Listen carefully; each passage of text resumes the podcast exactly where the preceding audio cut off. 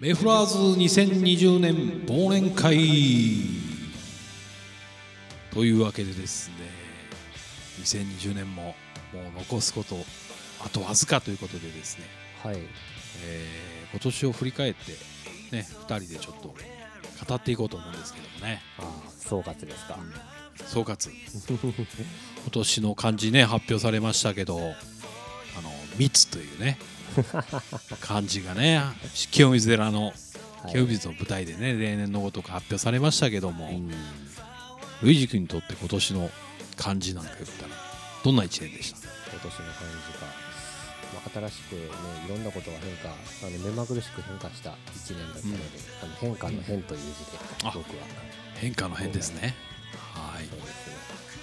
なるほど。どうどういうふうに変化ありました？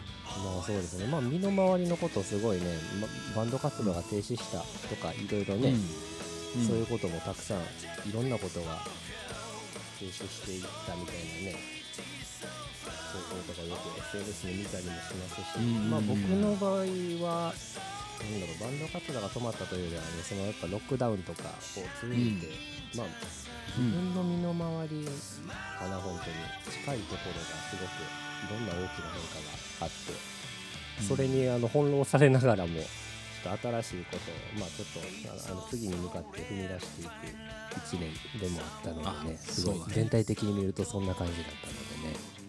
そうだね。まあ、はい。生活様式が、まあ、変化したっていう意味でも本当にね。生活も確かにちょっと変わってるかもしれないね。うん。100年ぐらいこういう様式の変化ってなかったんじゃないかなね。あー100年は100年はちょっといい100年は言い過ぎですね。まああの戦後うん戦後ね。普通が崩された感じですかね、そうですね。うん。でもまあルイジ君の話を聞くとまああんまりマイナスというよりも割とプラス的な意味での変っていう言葉のねねイメージなのかなっていう感じを今話聞いてたら、そうですね。第一波が来た時はちょっとねあのコロナのねなんかちょっと戸惑いがやっぱり僕もあったんですけどうん。時間が経っていくにつれてね、まあ、ま前向きにいろんな新しいことが見えてくる。逆にそれにほ、新しいことに翻弄されそうになる1年。あーまあいい意味でね。ね。いい意味。まあそうですねとは思います。まとめるとなるほどなるほど。えー、と僕はですね、はい。もうあの学っていうね字ってあいうあなるほど、学ぶっていうことを一時にしたんですけども、うんうん。ポッドキャストでも何回かね言ったと思うんですけど結構、はい。あの読書とかうん。今年やってまして、はい。結構学ぶことの素晴らしさとかをね勉強したりとかそういうことが本当にものすごい大事なんだなっていうことをね気づかされる1年でした。というお利口さんコメントになってますけどね。学びまくりだったんですかね。ねそうなんですよ。まあ本に。当うん。本当勉強することがまあ楽しいなと思える1年だったなと思って。うん。いいことまあそんな感じなんですけどね。勉強大嫌いだから本当すごいなと思う。学ぶことでも学ぶことの本質とかの話とかもねまた機会あったらししていきたいなと思うんですけどね。あのー分からないことが分かるようになるっていうことだと思うんですよ。簡単に説明すると、はい、うん。うん、そそれってやっぱ喜びだと思うんで、うん、だから喜ぶことがあると結構辛くなくないですか？うん、確かにね。みたいな、うん、そんな感じです。あのーそんな難しいことを勉強しようとか思ってるわけじゃないはい、うん。まあまたまあそんな感じ、うん、また機会があればそんな話もねテーマに話したいなと思うんですけども、はい。まあ、時系列でねメイフラーズ今年の活動を少しはい。振り返っていこうかなとかなんて思ってるんですけどもね。あんま硬くならないように今日もあの飲みながら話すみたいな手でねいけるといいんですけどね口下手なあの2人なんでねぐだぐだになっちゃうかも分かりませんけども、えー2020年の1月からちょっと振り返っていこうかなと思うんですが、はい。えーまず1月にあのベストアルバムのリリースっていうのがねうーん。我々ありまして。いきなり大きいのから始まったな、いきなりそうなんですよ、まあ、去年、あのー配信限定でリリースしてました、えーベストアルバムがですね、はい。あのー今年の1月にリリースということで、はいまあ、このリリースツアーなんかで一応組んで、まあ、関西と東京だけだったんですけどもね、あのーイベントをいくつか組んでる流れでハードロックカフェなんかではい。祇園にできましたハードロックカフェでアコースティックのライブをやったりとか、うんうん。えーそういうことをやってますね。はい。うん。どうでした？このこの1月。あれめちゃめちゃ楽しかったんですよね。ああハードロックのライブ？ハードロックカフェもそうですね、本当に。うん。あので出来たてのあの祇園でまさかアコースティックライブをベストアルバムリリースのねイベントでやるとは思わなかったんで僕も。うん一応あのハードロックカフェってロンドンがあの拠点のお店なんですけども、京都初出店でオープンで初めて僕らがライブやったのが僕らが初めてだったんですねあれね。そうですね。お店でのライブっていうのがね。ということでねものすごくあの祇園のものすごいあの町屋的な建物が並ぶようなあの、うん。ところに閑静なところにあるんで音響のこととかすごく厳しくてね。厳しかったですねあれ。うん。でお店の方もやっぱりあのお店オープンされて初めてできたということで、はい。やはり周りのこととかもね気にものすごく気配ってくださって。はい。ね、近隣のあの町内の方ご協力とかもねうん 確認来ていただいたりとかね音量のバランス調整とか地元の人とかとみんなでね協力したりとかしてあの会場なんか作ったのがすごい印象的だったなと思いましたけどね。はい。でもあれもできたばっかで本当今ねうん。インバウンド需要とかで外国の方がおそらく利用するような予定だったと思うんだけど。はい。まあ結構今大変だよね、本当コロナでね。ね。まあそんな感じででもね、本当すごい楽しい4月リリースライブがあって、はい。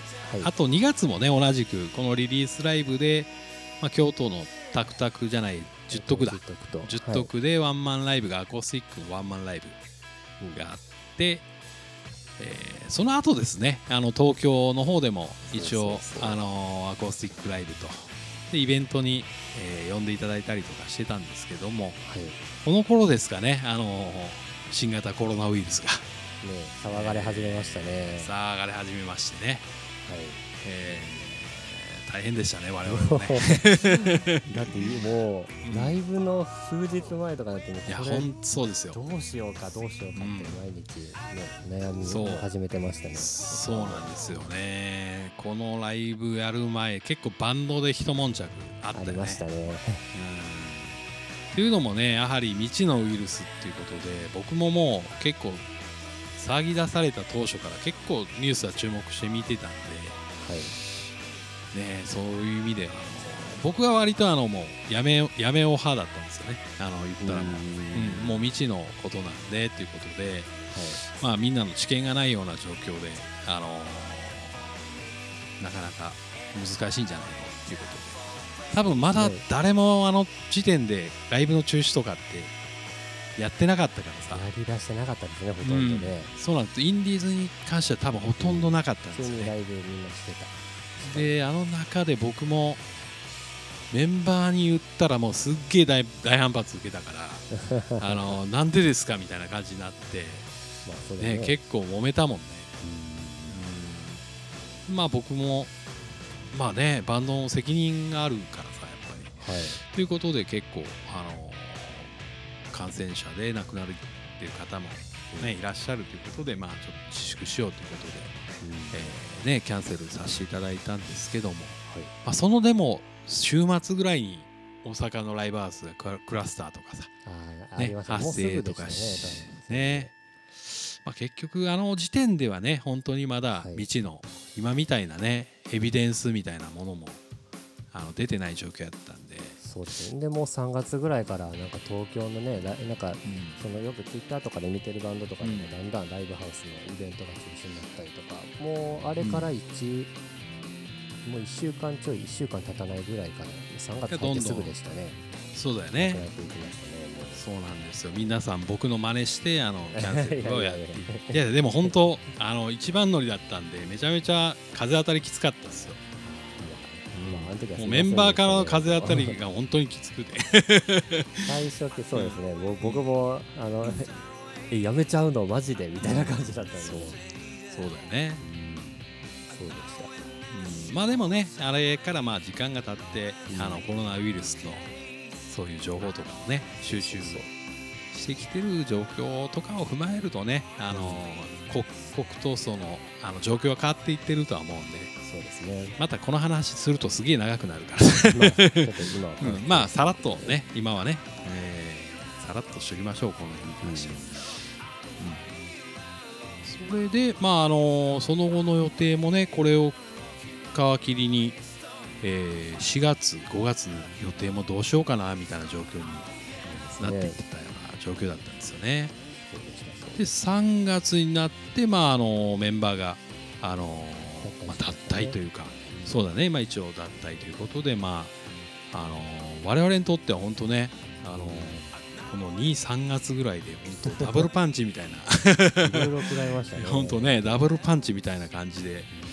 でそれの状況の中でその先どうするのみたいなのが4月のライブとか5月のライブみたいなのが。ででその先とかもいろいろ話がね進んでそうそうだったよね。なくなりましたんでねでまあ一応僕らの中ではそのあのメンバーが脱退するようなイベントっていうことであのリ DVD のリリースライブを、えー5月にあの企画してやろうってしてたんでね。DVD のリリースのね。そうだね。DVD このメンバーでの集大成ということで、まあ、あの DVD のリリースをしてからちょっと最後のライブにしようかななんて思ってたんですけども結局そのメフラーズにとってのね5月のライブ28日だったかな6日だったかそうなタクタクのライブも中止になっちゃったんだよね。もうコロナのもう震い出してましたねあの4月そう5月そうあたりから。そうだね。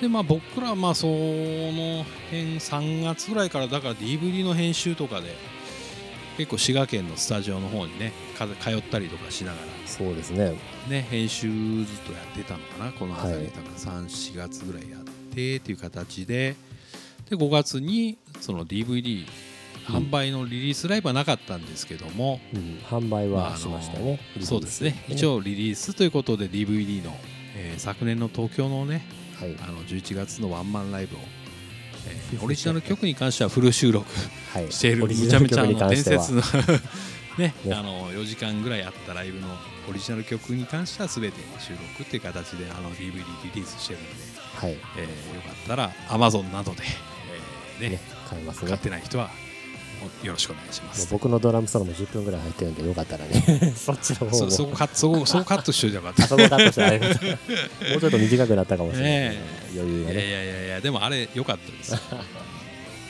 ありがとうございます。ドラムソロができるバンドはメフラーズぐらいしかないんで。はいどうもどうもでもまあそれそういうのもあって3月4月っていうのはうん。個人的にはもう結構僕病んでたかな正直。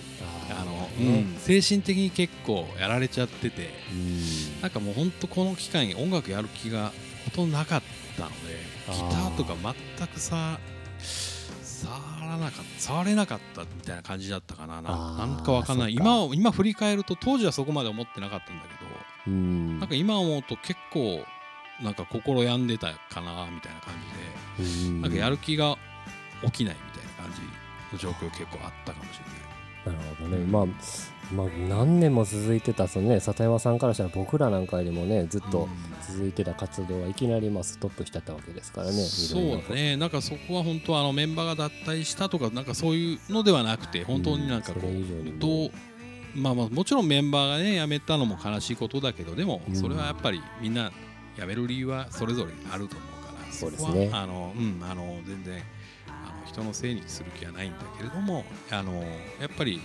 藤君のようにねなんかこうこれからどうしようかなみたいな感じ。うん。宙ぶらりんな状態になっちゃってね。そうですね、言葉で説明できないんだけどもうん、結構病んでたよなとか思いながら、うん、どどうでした？ルイジ君は34月あたり。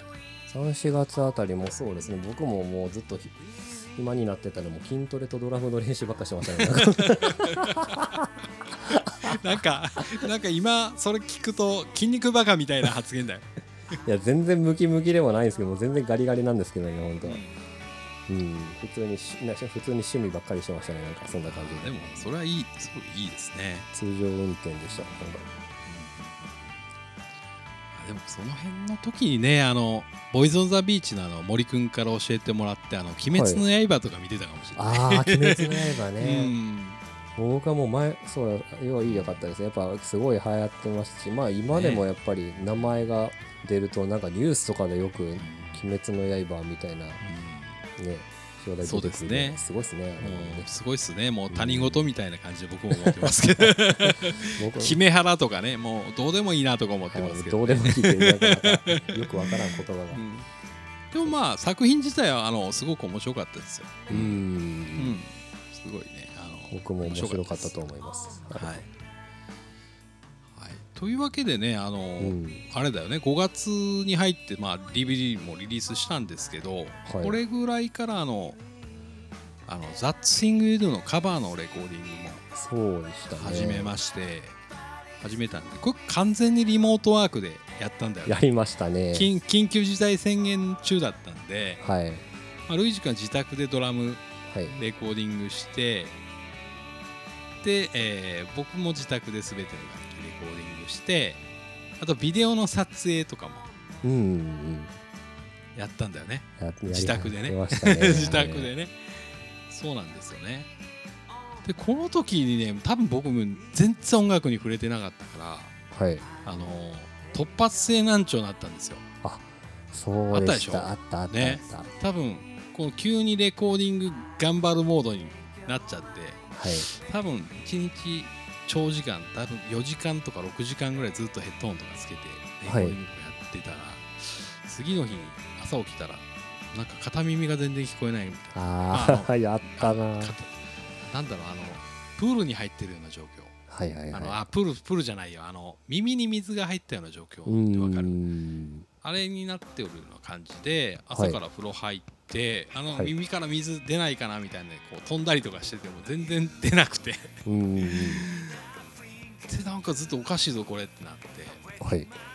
ただどうも突発性難聴の症状だっていうことに気づいて。はいですぐ病院に。で聴,、うん、聴力検査したらもうすっごい左耳だけが聞こえなくなってあそうそうなんですよ、あそういうね。うん、そういうのもありましたね今思うとね、なかなかそれもちょっと新鮮ながら未知の体験だったんじゃないですかね本当にそうですね。まあもともと僕はあんまり耳が良くないんですけど、うん。左耳が特にあんま良くないんですけどやっぱりそれで結構ねびっくりしましたね。でもまあおかげさまで、あのお医者さんが結構いい先生だったんで、はい。あの結構突発性難聴とかっていうのは早期治療がめちゃくちゃ大事みたいで、うん。うん、すぐ治療したらおかげもあってねすぐ治ったですね。ああよかった僕はよかった。僕は1ね週間ぐらいでもう戻ったんであの、はい。全然大大丈夫だったんです。うん。でまああの「That Thing You Do」えープロモーションビデオもね作りまして、作りましたね。うん、でもそもそもこの曲なんであの僕収録しようかなと思ったのかっていうとあの4月だったと思うんですけどもあの4月だったかなあのコロナウイルスでその大好きなソングライターのその Fountains of Wayne っていうね、うん。アメリカのバンドのアダム・シュレンジャーさんが亡くなったんですよね。ああそうですねそう。それでもうこのアダムさんの書いた曲のこの「ザッツイング・ドゥ」がもうめちゃくちゃ大好きだったんではい。これはちょっともう僕結構ショックだったんですよね。あのもうあんまり言わなかったんですけどはい。曲でなんとかそれを形にできないかなと思って。うん。でこの曲を、えーカバー。